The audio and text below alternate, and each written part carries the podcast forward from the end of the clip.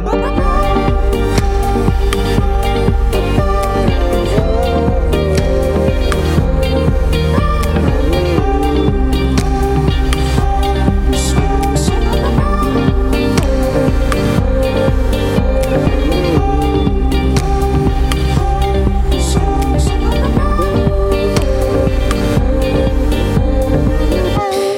Merci d'être avec nous sur Radio Phoenix. Vous l'aurez remarqué, l'actualité est assez morose en ce moment. C'est pourquoi je voulais vous partager les bonnes nouvelles des derniers jours. Car oui, il y en a. On se retrouve tout de suite pour notre vue positive.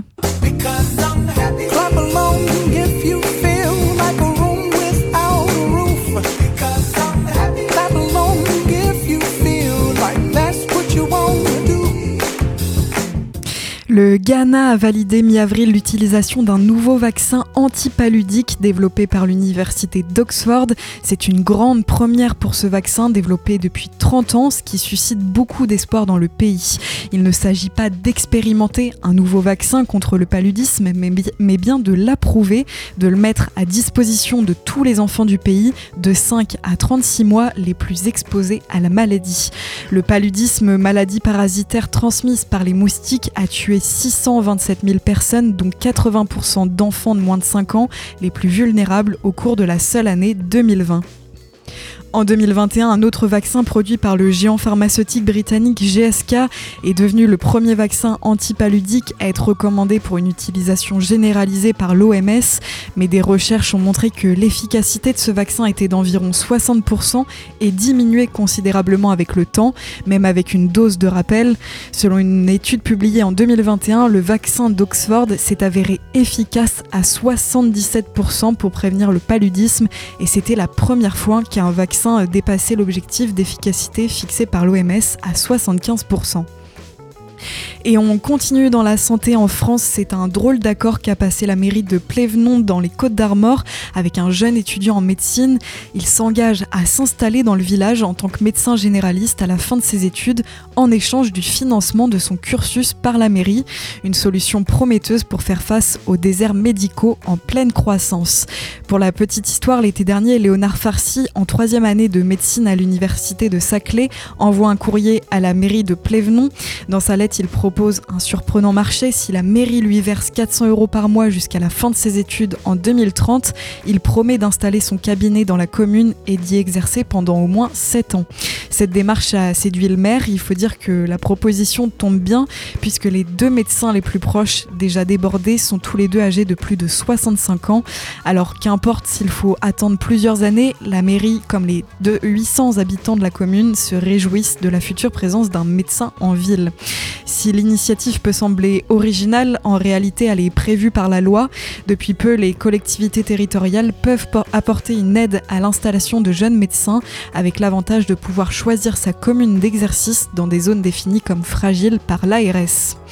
Et toujours en santé, le mode de calcul du Nutri-Score va changer fin 2023 pour mieux recommander les produits sains, une mise à jour nécessaire pour mieux comprendre, euh, pour mieux prendre en compte les connaissances en matière d'alimentation et de santé. Les frites surgelées, les sodas sans sucre ou des plats préparés étaient parfois à tort gratifiés d'un A ou d'un B. Le Nutri-Score a donc fait l'objet de critiques qui portent sur le caractère inadapté de certaines, certaines de ses recommandations. C'est dans cette optique que ses responsables ont révisé en deux temps son algorithme. Euh, après une première étape en juillet 2022 sur les aliments solides, le comité de pilotage vient de rendre ses travaux sur le volet des boissons. Ce dispositif en place depuis 2017 vise à renseigner le consommateur sur les bénéfices ou les désavantages pour la santé des aliments en vente en magasin. Avec ses pastilles allant du vert au rouge assorties des lettres de A à E, le système est en vigueur dans six pays européens. Il n'est toutefois pas étendu à toute l'Union européenne face notamment au lobbying de pays comme l'Italie, soucieux de défendre les intérêts de son secteur agroalimentaire. Et on termine cette revue positive avec une actu qui nous vient des profondeurs. Un nouvel écosystème a été découvert autour d'un volcan sous-marin dans une zone inexplorée des Galapagos. En parcourant la surface d'un volcan immergé à bord d'un sous-marin, des scientifiques ont découvert un récif corallien d'eau froide peuplé d'une biodiversité étonnante. Recouvrant une surface de plusieurs kilomètres, ce récif est le tout premier de ce type identifié dans la réserve marine des Galapagos depuis sa construction en 1998. Les échantillons récoltés dans les profondeurs ont été remontés, euh, remontés sur le navire de l'exploration, l'Atlantis, pour faire l'objet d'analyses. L'un des aspects les plus réjouissants pour les chercheurs, c'est que ce récif a survécu au phénomène climatique El Niño, survenu entre 82 et 83, un événement extrême qui avait décimé les récifs proches de la surface de tout l'archipel.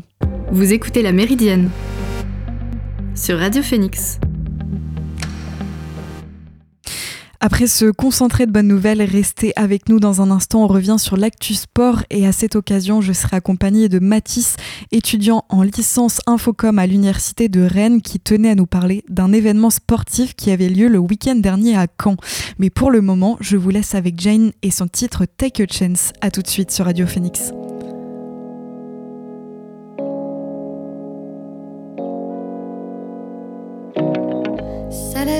Can feel my breath, my heart beating in my chest. Hear that voice in my head. How does it know I am going to do next? Rolling straight downhill, moving target in the air. Did you know we got things we don't need? What is happening? Big data's watching me.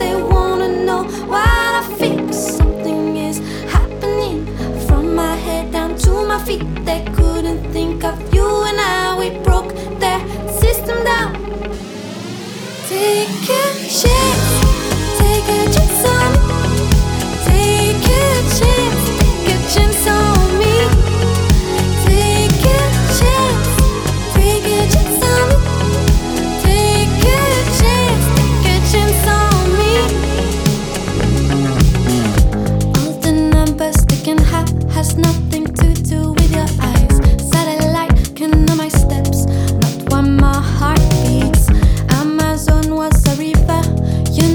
Bluetooth was a king, and Apple was a fruit, but love is still be. Something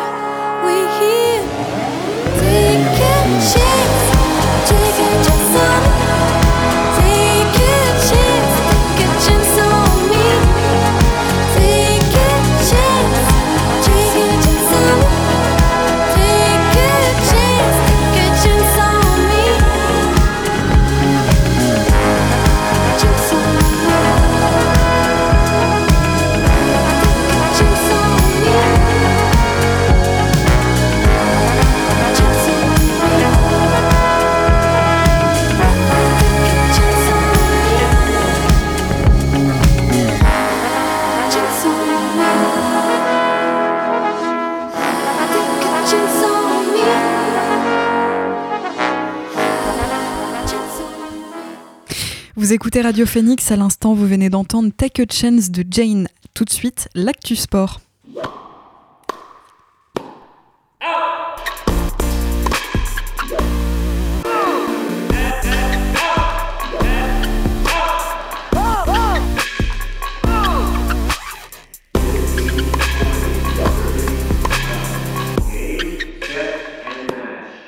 Vous ne l'avez pas encore entendu, mais cette semaine à Radio Phoenix, on reçoit Mathis, étudiant en licence 3 Infocom à l'université de Rennes. Et aujourd'hui, il tenait à nous parler d'un événement sportif qui avait lieu le week-end dernier. Salut Mathis. Salut Chloé. Alors Mathis, le week-end dernier, les Canets et Canesses qui habitent dans les quartiers de Beaulieu et de Venoix ont pu entendre de l'animation. Et pour une fois, ça ne venait pas du stade Michel Dornano. Tout à fait. Ce week-end avait lieu le tournoi Jean Pinjon. C'est un tournoi de football qui oppose 56 équipes composées de joueurs de moins de 11 ans. Il est organisé par l'association du Stade Malherbe de Caen et sa 20e édition a eu lieu le week-end dernier, le 22 et 23 avril, au complexe sportif Venois, juste à côté du stade Michel Dornano.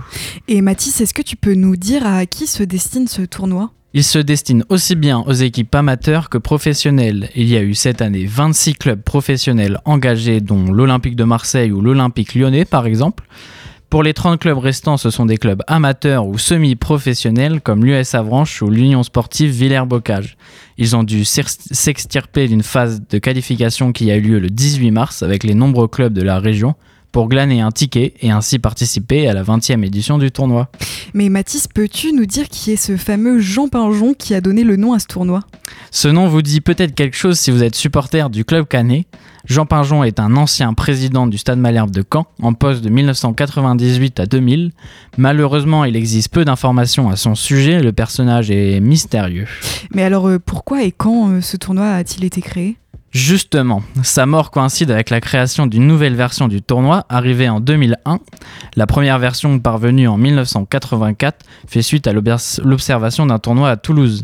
Les deux créateurs de l'épreuve, Pascal Théo et Jacques Hu, s'en sont inspirés et cela a donné le festival des jeunes footballeurs. Par la suite, quelques mois après le décès de l'ex-président du club normand, l'appellation deviendra Jean Pinjon en 2001. Et revenons à ce week-end, comment s'est déroulé le tournoi? Quelles équipes ont figuré le Le tournoi se déroulait sur deux jours. Chaque équipe jouait entre 10 et 12 matchs de 17 minutes. 6 étaient joués le samedi dans un mini-championnat. Pour dimanche, suivant la prestation de la veille, les clubs étaient regroupés dans des championnats de niveau. Ensuite, des matchs éliminatoires étaient joués et donnaient lieu au classement final. Au bout de 288 matchs, 4896 minutes jouées et 776 buts marqués, les spectateurs présents ont pu assister à la victoire du Toulouse Football Club au tir au but face à son compère messin. La troisième place est elle attribuée à l'OGC Nice. Et Mathis, si je me souviens bien, la météo n'était pas la plus clémente le week-end dernier. Euh, le public était-il tout de même au rendez-vous? Effectivement, Chloé, hormis la pluie, cette euh, édition a encore été une fois un succès. Elle a accueilli 10 000 visiteurs le week-end dernier pour 616 joueurs. Les dirigeants ont été satisfaits par la qualité du jeu et par l'organisation du tournoi, soutenu par environ 70 bénévoles. Un des points forts du tournoi est qu'il ne demande aucun frais d'inscription, ce qui est très rare. Les joueurs, quant à eux, y trouvent un plaisir particulier. En effet, ceux qui viennent des équipes professionnelles sont hébergés dans les familles des joueurs des clubs amateurs, un moyen de créer un lien entre les clubs mais aussi entre les joueurs, tout ça dans un esprit bon enfant. Et c'est d'ailleurs sûrement cela que le public vient chercher au tournoi Jean Pinjon, une bonne ambiance sur la pelouse et en dehors. Finalement, c'est peut-être qu'une seule équipe qui gagne la première place du podium, mais en vérité, tout le monde en sort gagnant. Et ces clubs amateurs ont-ils été performants? En effet, Chloé, ils ont, aussi, ils ont eux aussi brillé. Concernant l'agglomération cannaise, on peut noter la performance de l'ASPTT de Caen qui est élu trophée du fair play. Un prix qui récompense le bon comportement de l'équipe sur et en dehors du terrain. A noter également la belle performance du club de Mondeville qui finit 30e devant des clubs professionnels comme le Sporting Club Bastia. Maintenant que la 20e édition est passée, que va donner la suite? La suite, ça va être de continuer à être aussi performant et de s'améliorer sur des petits détails. Un seul projet d'envergure commence à être envisagé, la création d'un tournoi féminin. Eh bien, merci beaucoup Mathis pour cet éclairage sur le tournoi Jean Pinjon. Bonne journée à toi et à bientôt. Merci. Vous écoutez La Méridienne sur Radio Phoenix. Je souhaitais également profiter de cette chronique sport pour vous parler d'Adam Peaty qui a donné de ses nouvelles récemment dans une interview au Times. Le nageur britannique admet qu'il continue de lutter contre la dépression. Forfait pour les mondiaux cet été, il vise toutefois les Jeux olympiques 2024 à Paris. Il y a une dizaine de jours, Adam Peaty, qui venait de renoncer au championnat de Grande-Bretagne, annonçait qu'il ne participerait pas non plus cet été au championnat du monde au Japon du 14 au 30 juillet. Triple champion olympique, octuple champion du monde, détenteur des records du monde des 50 mètres et 100 mètres brasse. Il avouait alors dans un post sur Twitter que sa santé mentale ne lui permettait plus d'être performant. C'est ce qu'il confie également dans une longue interview au quotidien britannique The Times. Il raconte sans tabou la pression qu'il s'impose, les violences qu'il s'inflige et sa consommation d'alcool. Il a donc décidé de faire une pause, de renoncer aux mondiaux pour mieux préparer les JO de Paris en 2024, même si là aussi il admet ne pas en voir vraiment l'intérêt. D'autres nageurs avant lui sont passés par les mêmes souffrances. On pense notamment au nageur Michael Phelps qui s'engage aujourd'hui pour sensibiliser sur l'importance de la santé mentale dans le sport. Et à l'actualité, football pour terminer, Tottenham va rembourser ses supporters après la gifle reçue contre Newcastle. Les Spurs s'étaient inclinés 6 à 1 à St James Park. Certains joueurs, dont Hugo Lloris, avaient déjà présenté leurs excuses aux supporters après cette défaite dimanche, mais les Spurs ont décidé d'aller plus loin. Dans un communiqué publié hier, les joueurs de Tottenham ont annoncé vouloir rembourser les 3000 supporters venus les encourager. À Newcastle, les Spurs ont sombré en étant menés 5 à 0 dès la 21e minute. Le club londonien traverse une crise depuis le départ de son entraîneur Antonio Conte fin mars. Son remplaçant par intérim Christian Cellini a été démis de ses fonctions après la défaite de dimanche et c'est désormais l'ancien joueur Ryan Mason qui assure le rôle d'entraîneur. Tottenham pointe à la cinquième place du classement de Première League à 6 points de ces mêmes Red Devils qui comptent deux matchs de plus à jouer. Vous écoutez La Méridienne sur Radio Phoenix. Restez avec nous, on fait une pause en musique avant de nous retrouver dans la dernière partie de La Méridienne. On décrypte ensemble les sorties ciné de la semaine. Mais avant cela, on écoute Rosalia avec Besso. À tout de suite.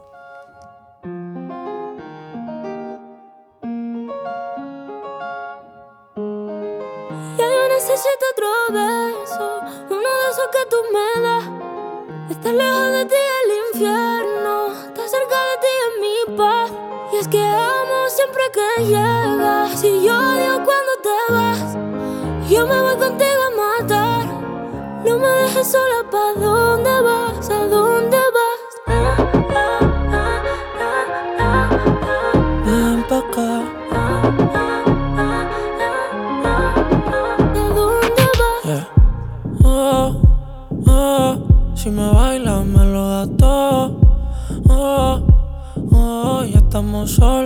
Quita todo. Mis sentimientos no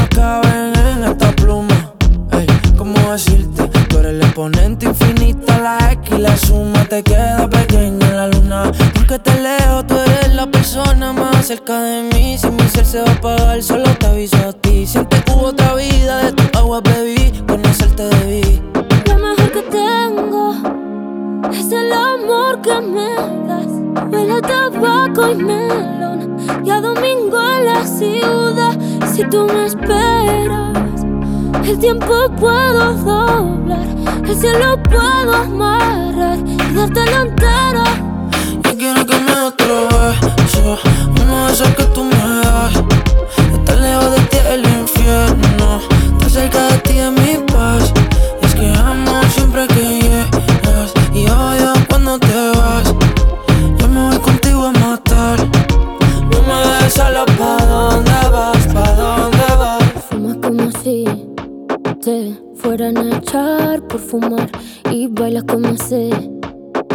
se movería un dios al bailar.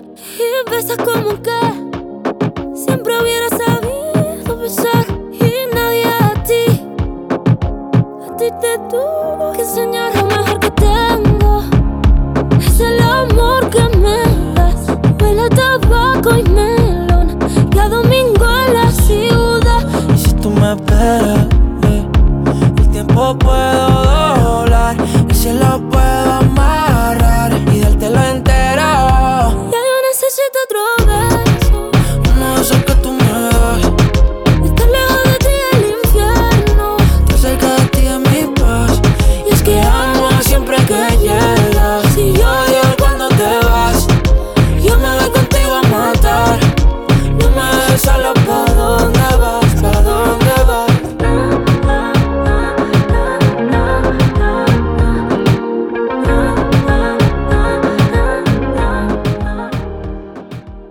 Vous êtes sur Radio Phoenix dans la Méridienne, vous venez d'entendre Rosalia avec son titre Besso. Dans cette dernière partie d'émission, on décrypte ensemble les films qui sortent au ciné cette semaine. Et on démarre avec le film français Quand tu seras grand, auréolé du prix dont deux Césars avec Les Chatouilles, Andrea Bescon et Éric Métayer co-réalisent ici leur deuxième film véritable immersion dans un EHPAD. Le synopsis, Yannick est aide-soignant dans une maison de retraite. Entre pression permane- permanente et restrictions budgétaires, il fait face au manque de moyens avec une bonne humeur contagieuse. Mais lorsqu'on lui impose de partager le réfectoire avec une classe d'enfants, la situation se complique. Leur arrivée, ainsi que celle de son animatrice, Aude, va bousculer le quotidien de tous et surtout des résidents. À l'écran, aujourd'hui, Vincent Macken et Aïssa Maïga confrontent pratique et théorie dans un film où les deux auteurs du scénario et du film retrouvent leur ton de légèreté pour parler d'un sujet grave. Andrea Bescon et Éric Métayer ont fait le choix pour ce film de ne jamais sortir de l'établissement, avec une première partie, une caméra observatrice des soins, des conseils administratifs, des réunions ou des pauses.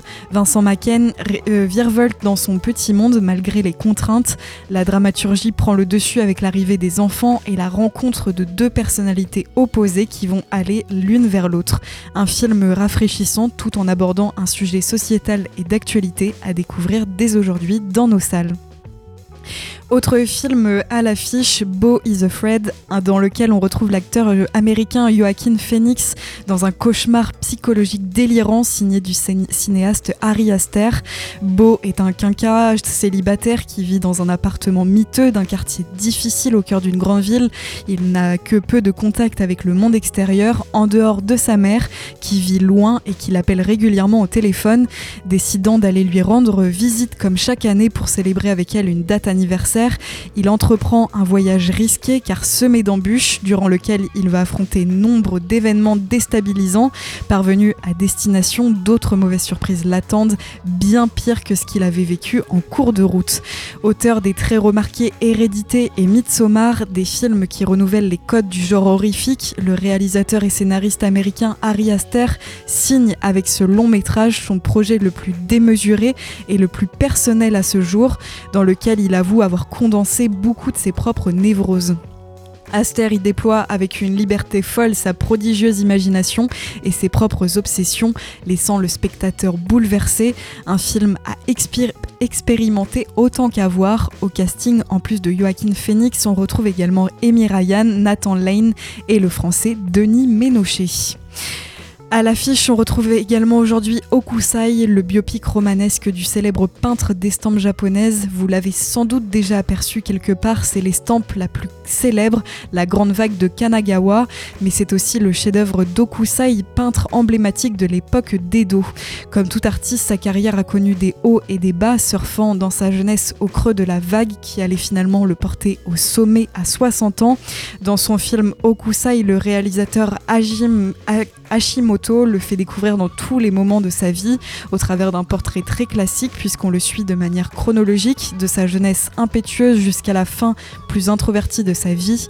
Le film n'a pas la prétention d'être un documentaire et même s'il retrace les grandes étapes de la vie d'Okusai, c'est ce qu'on voit et surtout le fruit de l'imagination du cinéaste. Le film vaut donc surtout pour la vision personnelle que le réalisateur porte sur Okusai et sur l'admiration qu'il suscitait déjà de son vivant en des réactions parfois très dures des autorités de l'époque.